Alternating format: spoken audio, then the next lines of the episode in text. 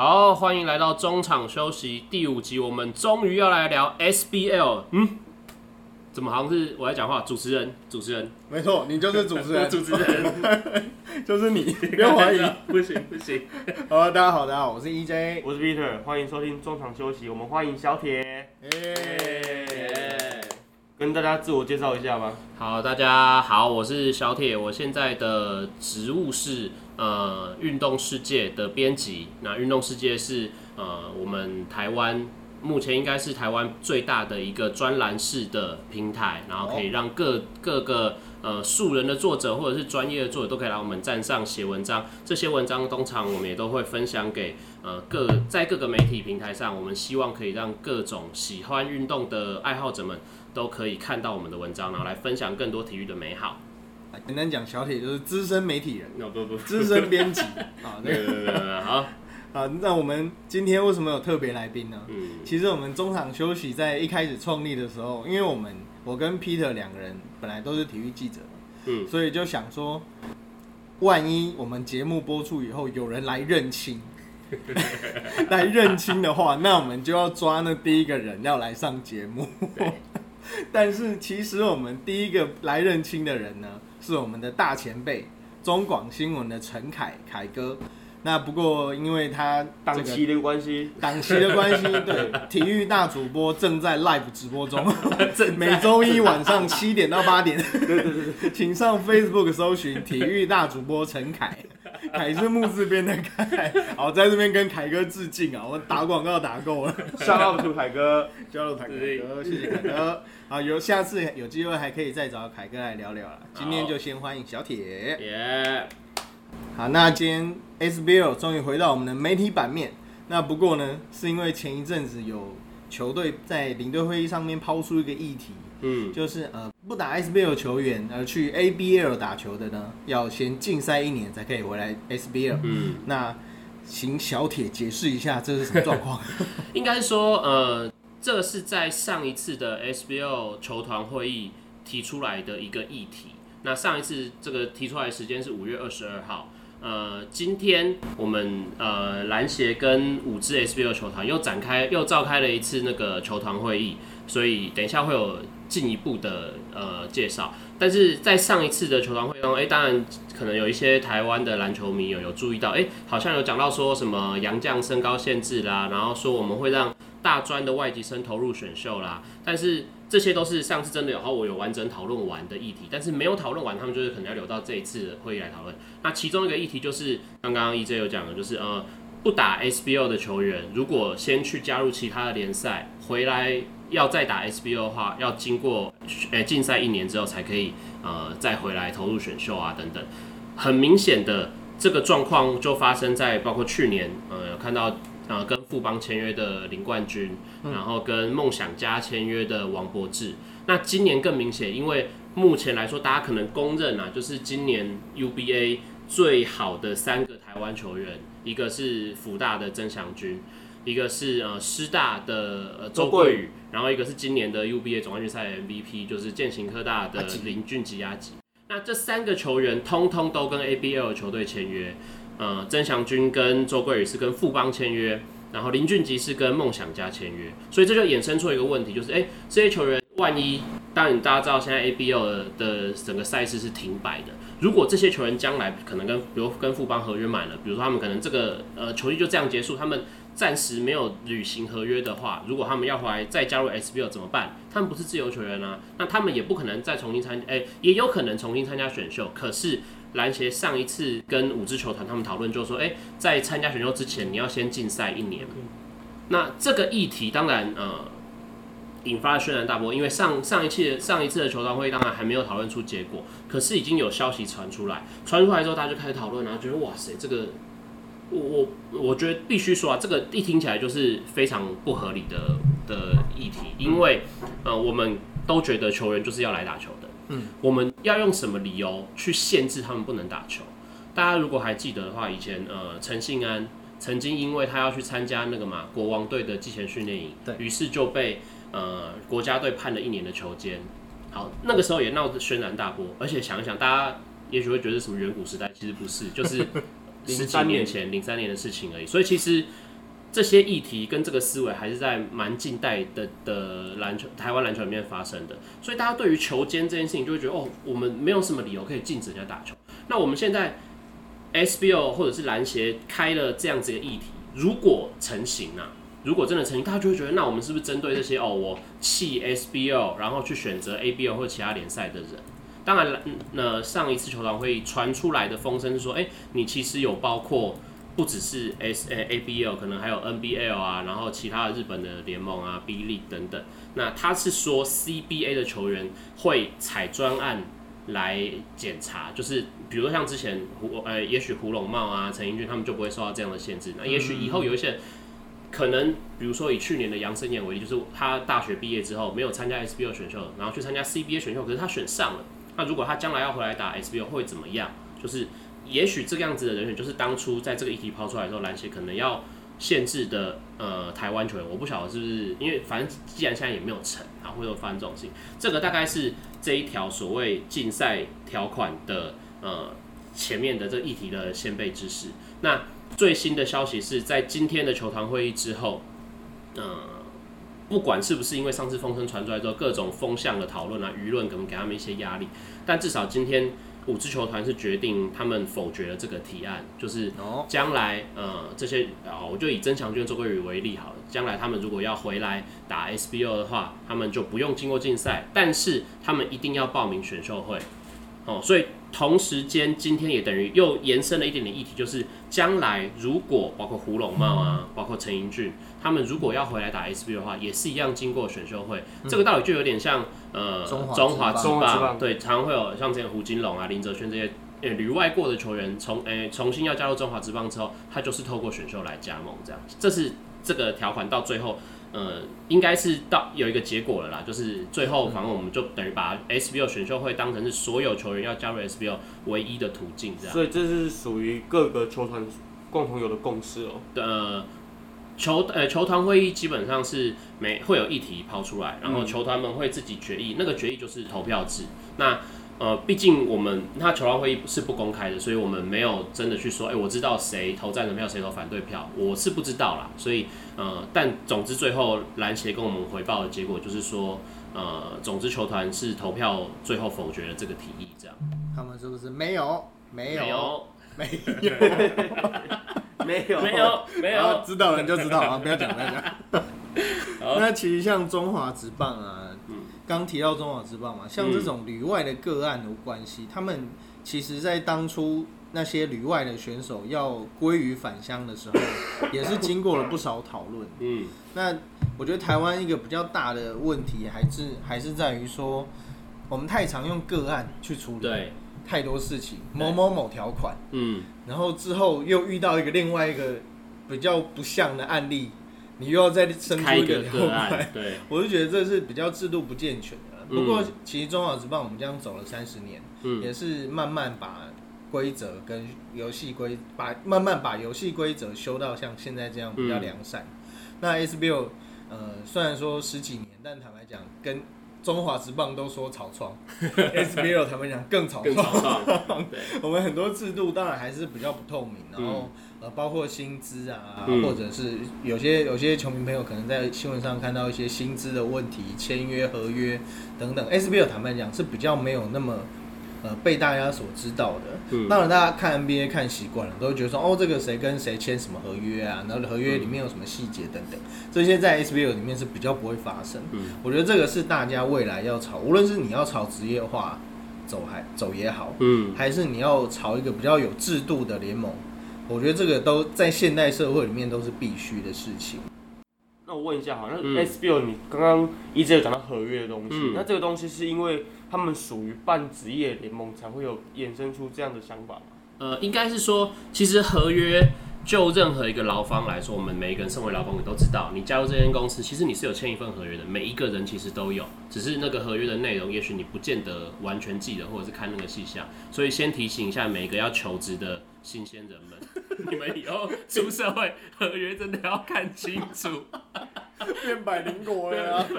怎么觉得小铁心在淌血？没有啦，我其实我很幸运，就是我在入呃、入行之前都有人提醒过我这些事情，但是我认为，因为很这个，诶、现在每一个人其实劳工的权益已经慢慢提升了。那呃，所以每个人应该要真的正视这些东西，因为唯有劳工开始正视自己的权益，整体的劳资环境才会有帮助。就像我们刚刚讲说，哎、我们很明确可以知道 NBA 球员签了什么合约，他们可以走到现在，大家的合约很透明，然后我们知道去争取什么东西，甚至有的人他可以说我的薪水要先拿，我的薪水要后拿等等，就各种条款，其实都是因为他们也经历了长久以来的抗争。大家一定也知道，呃，二零一二年在之前是一九九九年，光是最近二十几年内，呃，NBA 已经经历过两次劳资协议破裂的封管，所以其实他们也是一直在学习怎么样处理劳资当中的关系。那你看 NBA 已经七十几年了，经过这七十几年，我们才终于看到好像劳资关系稍微健全一点的一个联盟。如果连 NBA 都这样，我其实不意外，就是各种各国那种五十年以下的联赛，他们还一直在想办法摸索他们的劳资关系。所以我会觉得，呃，你说半职业也好，呃，不管是不是职业，任何一个公司行号，其实都会有合约方面的问题。那 SBO 最大的问题是，以前大家都觉得太理所当然了。我高中毕业之后就被，呃，比如有一些甲组球队会养我嘛，有营养金等等。那当今天这些甲组球队联合起来变成了 SBO 这个联赛，这些球员很自然就是这个球队的员工。好，那在这个球队要加入 SBO 联赛之后，前面几年我都没有所谓球员的变化，就是因为他们的合约就没有到嘛。那当合约到了之后，我再去看这些球员，诶，谁要这个球员，那我可以在市场上再签什么球员。SBO 其实比较少有交易的原因，是因为合约制度上大家太习惯于理所当然。我们以前就是从甲组开始养你，所以我以前养你的钱，那个我也甚至也称不上是合约内的内容。那这些约定成熟之后，你就会觉得这些合约制的东西变得比较不是所谓真的能够透明，或者是能够拿来台面上我们一个一个摊出来讲。嗯，所以在许许多才会变成说，我们要用许许多的条款、许许多的特案去满足现在的劳资状况。那我觉得，呃，其实也不只是篮球圈，我相信社会上很多地方他们的劳资协议，呃，每一个公司行号都可能会有他自己的的问题。那呃，也有公司行号很努力的在寻求这些解答。那也相信，我相信一定也会有一些呃听众们，可能他会觉得说，哎、我其实已经听到了。我的公司有很好的劳资的协议，也可能别的公司有很多劳资的状况，都是还不错。就是这些东西跟呃该公司行号怎么去执行，它执行过经过多少的碰撞之后，都是有关系的。所以不管是呃 SBO 或者是中职，或者是台湾其他各个运动的联赛，我相信都还有很多要努力的地方。在这边其实也不是要特地帮球员讲话，而是我觉得就台湾的无论是哪一种就业的环境来讲，毕竟还是偏资方市场。嗯，那呃比较人质的情况下呢，老板可能会想说，哎、我平常已经有给你很多奖金红利啊，就是打得好，我我不吝惜奖赏，嗯，我那那合约不要写那么透明，你让我有一点生存跟转换的空间。转换的，空间，对企业来讲其实是比较好操作的，因为嗯大家都知道这个，哎，也不一定大家都知道，可能有稍微在涉猎的话都知道，嗯其实很多企业都是需要一些周转呐、嗯。尤其像现在疫情很严重，那大家其实都是需要一些周转金纾困。嗯。那在这种情况，其实像我们也看到 NBA 啊、MLB，其实都有跟那些大咖的球星做一些讨论，就是哎、嗯我薪水可不可以打折啊，还是嗯。之后再付给你？嗯。那其实这些我觉得，呃，在特别的情况下都是有解释的空间，但因为大家就是这种事情是可以拿出来讨论。嗯，那台湾就是从以前到现在都在讨论。对对对，那其实呃，因为大家像有些球团，我就就不要讲是谁，那种已经打到比如季后赛啊、冠军赛、哎冠军赛这个 好像很明显是谁啊？打到那种很重要比赛啊，重要比赛的时候。呃，有时有些老板可能就会直接在打完以后赢了，哇，很爽很爽，然后在现场直接发现金，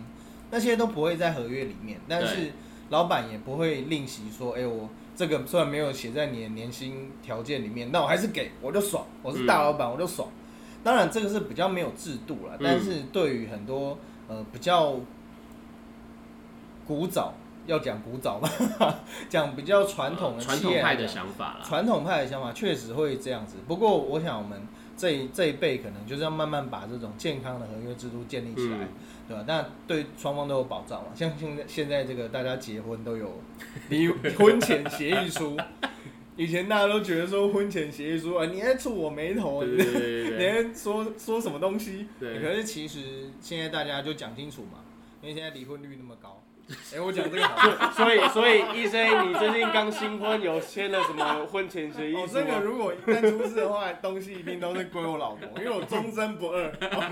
哇塞，洗我就白，在这边发誓，用我们用节目洗白，用节目洗白的。开节目的开节目目的，目的就在这里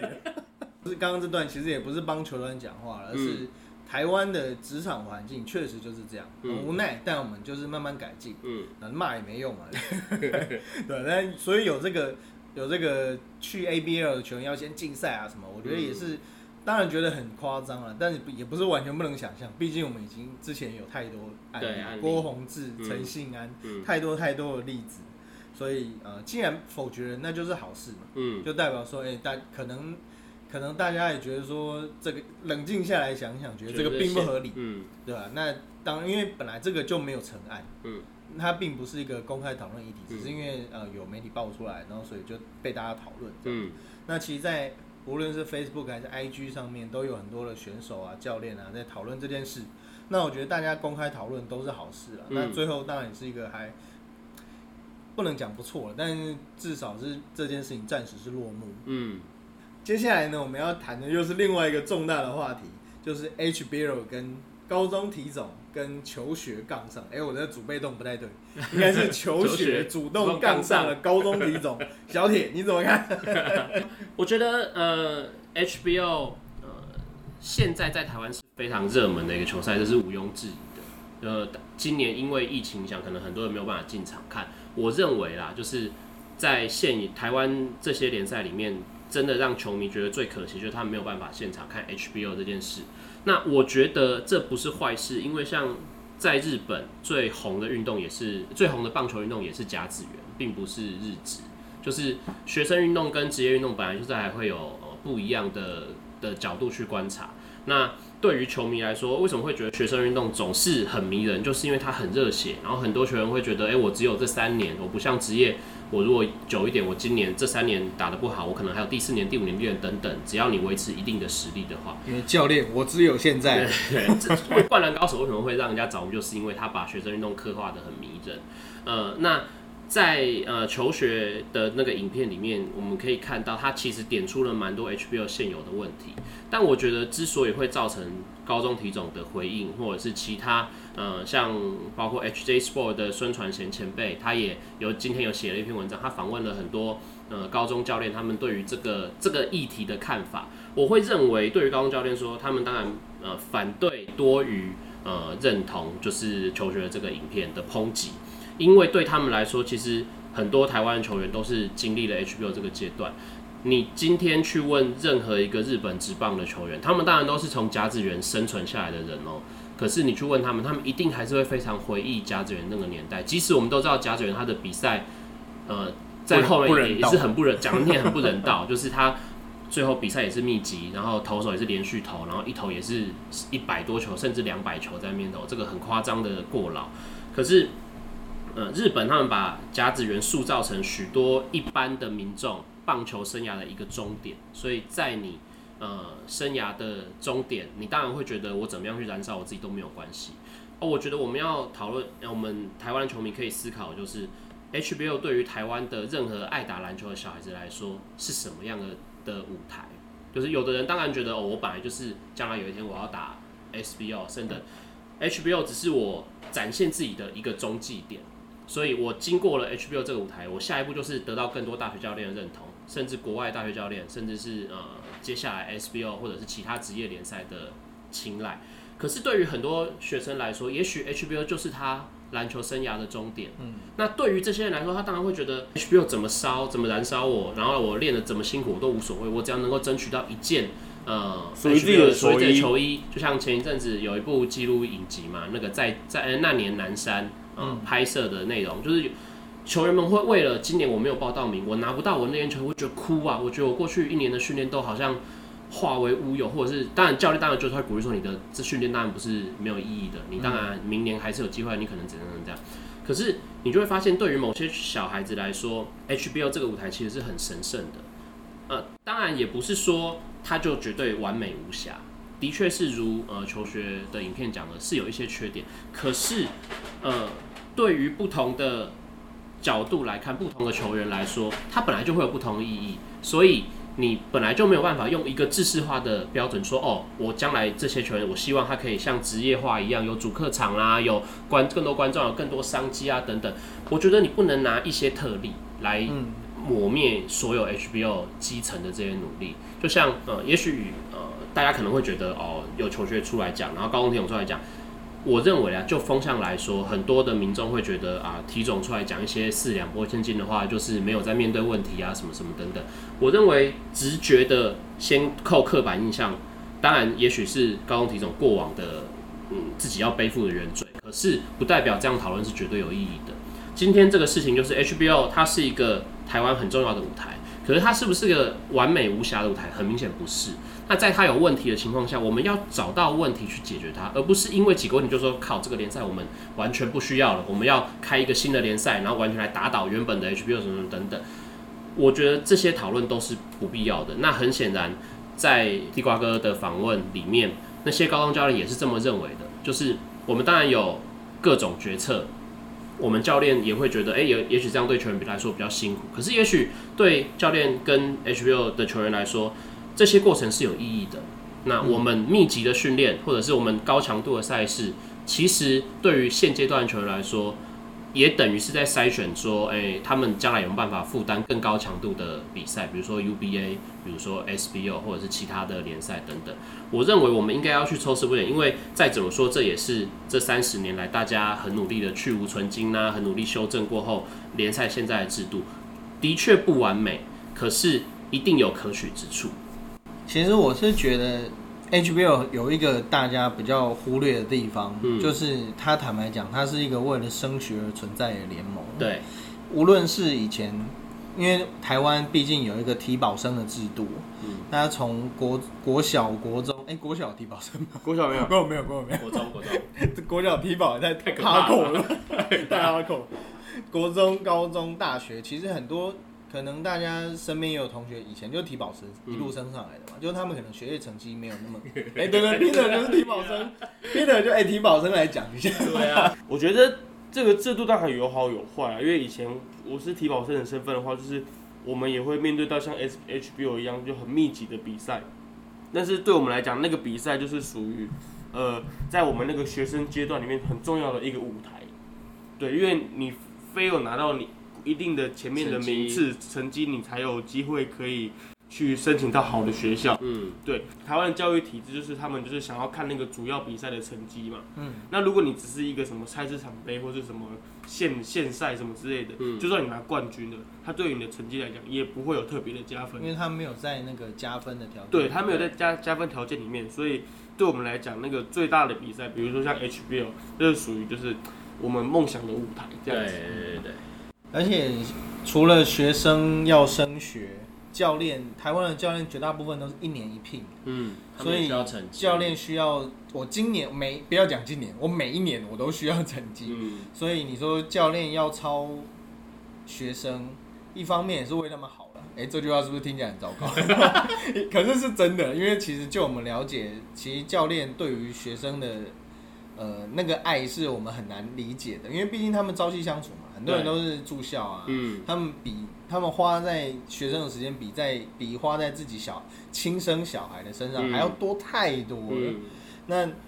教练也需要他的这个这份工作跟职业，所以我觉得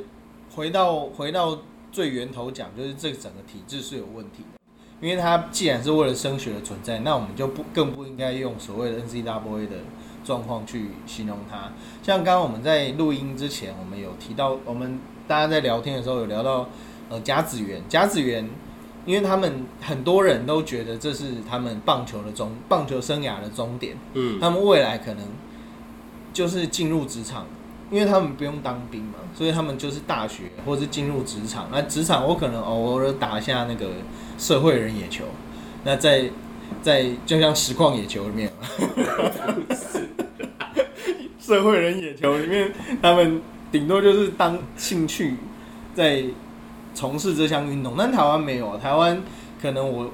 我因为我 HBL 打得很好，那我加分加很多，那我一定要念大学。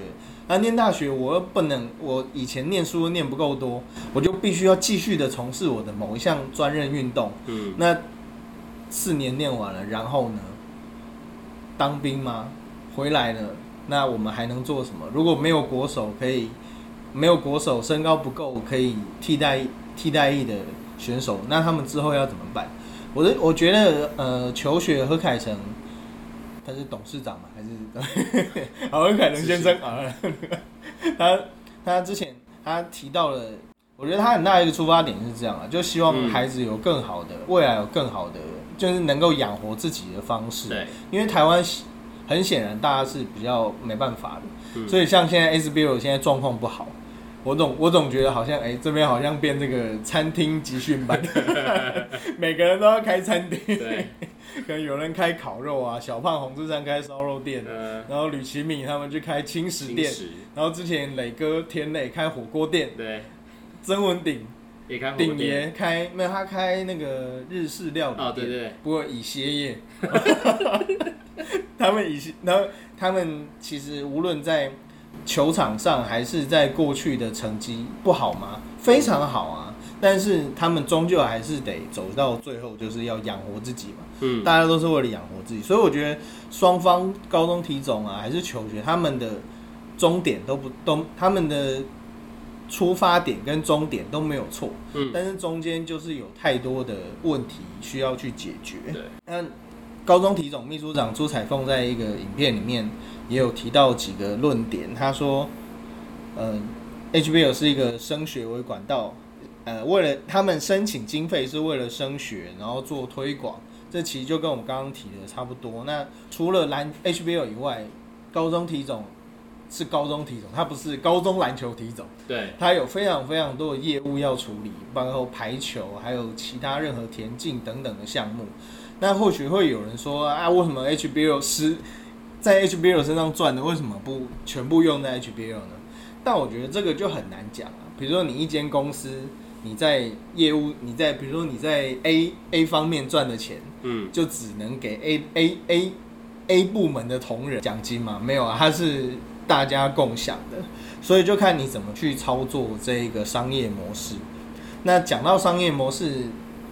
毕竟它也是教育部底下的单位，它更不可能有这种商业商业考量。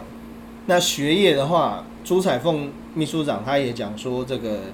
这个是我比较觉得他呃，既然他是运动选手出身，我觉得比较我比较不认同的一点就是，他说，哎，这个学业就是交由各个教练去决定说他有没有合格这样。那曾经是运动员的 Peter，你以前学业怎么样？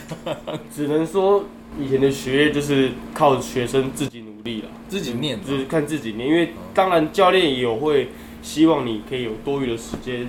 来念书。那我们那时候也有晚自习啊，或者早自习之类的自修课的时间可以念书，但是主要还是看各自努力嘛。毕竟学生运动员的话，我们花很多时间在训练上面，那相对于上课的时间，还有就是学习的次数会比较少，所以就是只能说学生各自努力。那你要教练去规范学生的那个学习成绩的话，我觉得是有困难的，因为毕竟每个人读书的资质是不一样的。嗯对，但坦白讲，我一直觉得这个台湾你不会念书就去打球的观念是非常非常错误的。嗯，你看我们 Peter 有多聪明，其实不止啊，这个你看那些棒球捕手啊，要记的暗号有多少，我都记不起来。然后他们这个高中篮球的控卫要在场上做那一瞬间要做多少决策，嗯，那个都不是一般笨蛋可以处理的事情。那个除了这个经年累月的千锤百炼，他们智商都不会太低了。说实在，而且你说他们四肢发达嘛，但其实他们，诶，他们很多都是硕士啊。你说真，他们真的不会念书吗？其实他们比你想象中的更聪明。所以我一，所以我觉得何凯成讲的，他希望把美国这种教育体系搬到台湾来，我觉得无可厚非啊，因为毕竟人家是哈佛的嘛，他有资格讲这个。可是因为国毕竟国情不一样，而且我们不要忘了，台湾还有家长，台湾的家长会，当然大家都是爱小孩的啦，这个没有没有问题。但是可能我们有一些呃直升机家长会过度的操心，然后会从中会有一些意见，我觉得都是。都是每一个国家、每一个环境下不可不同不同的变音，这个比较难一言以蔽之。嗯，好，那再讲到 HBO 赛制，嗯，我们八强赛，哎，我们十二强赛是有休息的吗？十二强没有，十二强没有。对，八强赛有。现在的八强赛赛制是打完前面四天之后，会有一天休兵日，然后打后面的三天。那十二强赛制是呃前面五天会连着打。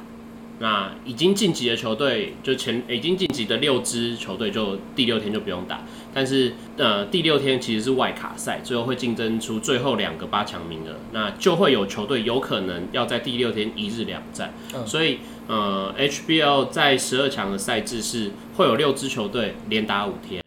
然后会有另外六支球队有可能要面临六天打七战的情况。嗯，讲到这个一日两战。我们那时候去高雄采访，最后一天那个是宙斯赛嘛，就是最后抢外抢外卡赛，外卡赛抢外卡的最后一场比赛，他们衣服掉在那边都不，就是他们早上可能打完那场输了，那衣服因为都湿的嘛，对，那么他他们就要掉在球场的某一个角落，然后他们下一场在下午再回来打的时候，其实上面都是湿的。根本就还没有干，然后他们就必须要进行下一场比赛，就连球衣都还没干，体力都还没恢复。当然，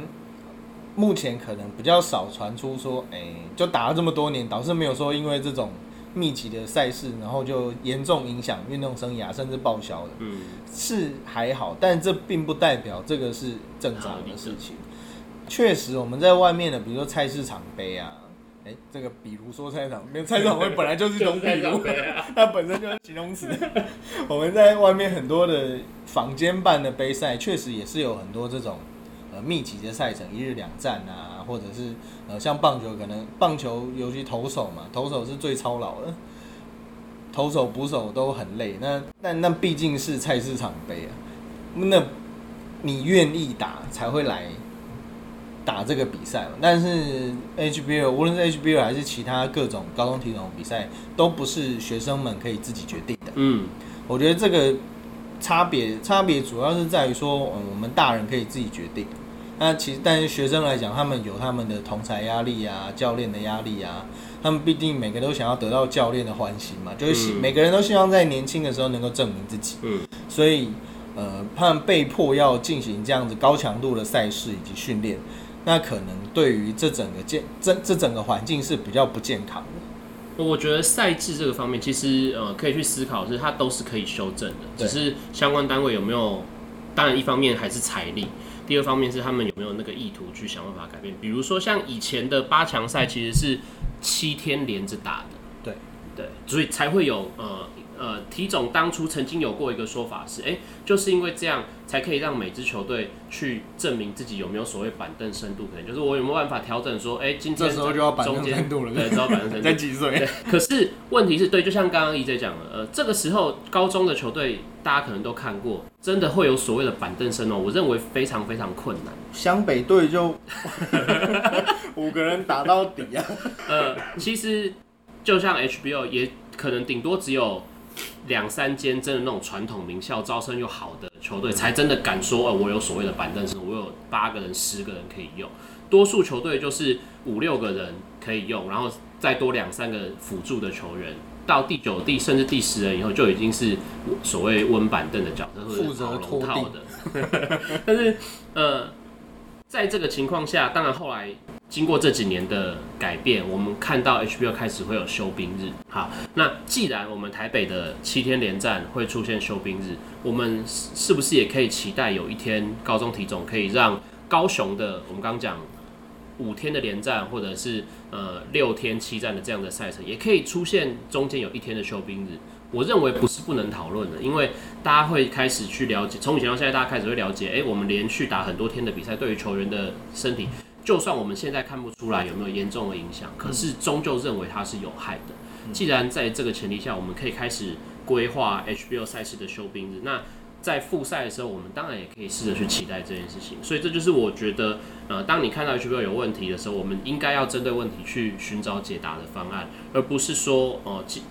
，HBO 复赛怎么会连续打那么多天？代表这个联赛本身多大多本身就是不好啊，就是怎样？就是呃，我认为抨击跟呃批评或者是讨论都还是有一段差距的。当然，我觉得赛制他们的比赛的赛制是有需要更改的必要了，就是因为我觉得他们就是像刚两位讲的是，可能五天打五五场啊之类的，那有种在消耗高中球员热血的感觉。就他们永远都是哦，我们这样打很热血，嗯非常热血，但是热血之余，你他们就是对于身体的消耗也是很严重的。嗯，最后其实也不免俗的，也不是要帮他们讲话，因为球迷可能骂骂骂，但其实没有想到他个中是有一些原因的嘛。因为高中体总他的比赛绝大部分是利用所谓的公益时段，嗯，像台北小巨蛋就是最经典的例子，它是它因为它是公部门，那公部门对公部门可以申请公益时段，那这个公益时段是不能够售票的，所以呃，像何凯成说要售票才会有收入啊什么的。但问题是你如果不申请公益时段，你变得要付出场租，那场租谁出钱？嗯 这就是个很大的问题。因为像如果公益时段的话，它它不用场地费，你只要付一些基本的水电啊、清洁等等，你就可以进场打比赛。那这对大家是压力比较小的。那我多余的钱呢，我就让我就补补贴给其他球队，不是全额啦，嗯，这个多少我们就不讲了，不是全额，但也不少，就是补贴给各个学校交通费啊、住宿费等等。那讲到住宿费，那我们多一天的住宿，那势必要更多的预算。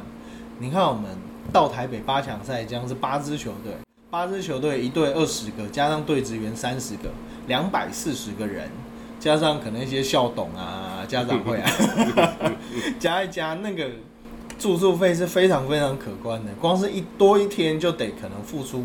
数十万的代价。嗯，那但是我觉得有有钱可以解决的事情都好谈。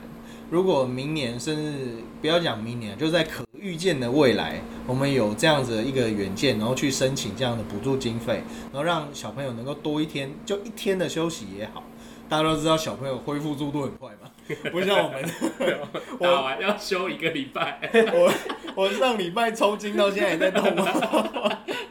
小朋友恢复速度都很快的，所以就是用一点钱换换换一点他们的未来，我是觉得都可行嘛。嗯，但台湾的台湾的公部门的效率，大家呃，其实近几年有比较好了，我觉得大家也不用这么急着说，哎，这件事不可能啊什么。但主客场制，反而我觉得是更不可能，因为与其你要你为了某一间学校要盖体育馆，然后所以你就给他钱，然后就为了要打这个 HBL 吗？盖体育馆的钱，我们可以多休多少天？我觉得大家来到，因为其实台湾也不是一个多大的国家了，那大家来台北也不会也不会说太久。大家来台来台外县市的球队来台北这一趟，其实也是对他们来讲也是无价的回忆，只是真的要让他们多休息。嗯，好，那今天非常感谢小铁来到我们节目当中。我们今天节目在小铁家录音，本来期待可以听到猫叫声，结果三只猫都很乖，没有叫。太好了。他们都知道我们在忙啊。我们在忙。那 Peter 今天也是因为感冒，所以对，今天像讲不出声今，天因为感冒的关系，哦，现在鼻音很重，很有 vocal。对，vocal 自带 vocal。对，那今天 Peter 讲话比较少，对，然后我们期待下个礼拜 Peter 能够满血回归，跟我们的台湾篮球还有 HBL 一样，能够健康的回来。好，我们谢谢小铁，谢谢 Peter，这是我们中场休息第五集的播出。那喜欢我们的观众朋友呢，都可以订阅我们的节目，然后下载我们的节目能够收听。那我们在 Facebook 还有 IG 搜寻中场休息，都可以看到我们的社群媒体。好，那以上就是今天的节目，谢谢大家。谢谢大家，拜拜。